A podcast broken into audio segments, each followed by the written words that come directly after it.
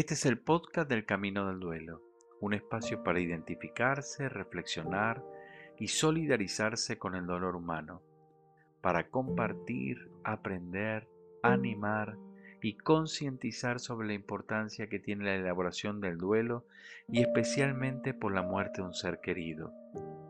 En el podcast número 3, el hermano José Carlos Bermejo, religioso Camilo, nos hablará de los Trabajos del duelo.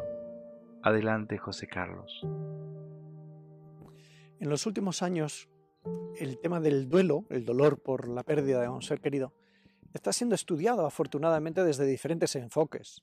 Psicoanálisis, tendencias más psicosociales, modelos más sociológicos, culturales.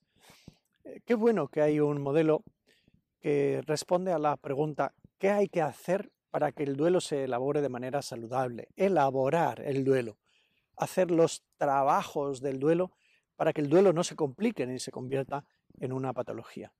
William Borden describe cuatro tareas fundamentales que son una guía para tomar conciencia de lo que tenemos pendiente después de perder a un ser querido. En primer lugar, aceptar la realidad de la muerte.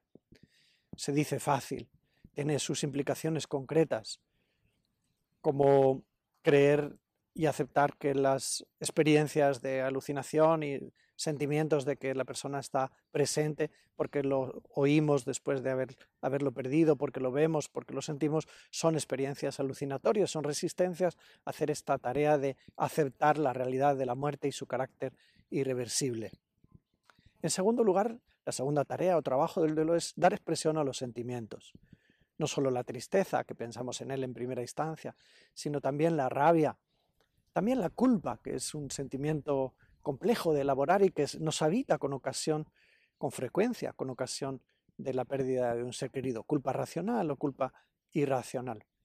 En tercer lugar, hay que eh, adaptarse al ambiente en el que la persona ya no está. Hay que hacer cosas concretas, desmontar los lugares, recoger la ropa, quitar su firma, cambiar su dirección, aquellas cosas que en el fondo haciéndolas nos permiten tomar conciencia de que la persona ha perdido y hacemos así la primera tarea que es la aceptación de la realidad de la muerte. Y la cuarta tarea de este modelo de William Borden consiste en invertir energía emotiva en nuevas relaciones. Es muy fácil decirlo, no significa cambiar a una persona por otra, eh, sustituir a una pareja por otra o tener otro hijo para sustituir al que perdí, sino rescatar nuestra capacidad de querer, de amar, para que no se focalice solo en la persona que hemos perdido, que es normal que nos suceda al principio, sino que podamos seguir amando y seguir regalando de nuestro tiempo y de nuestras capacidades, invirtiendo energía emotiva en nuevas relaciones. A mí me gusta el modelo de William Borden decir que la quinta tarea consiste en dar espacio al dinamismo de la esperanza, con todas las implicaciones que esto tiene.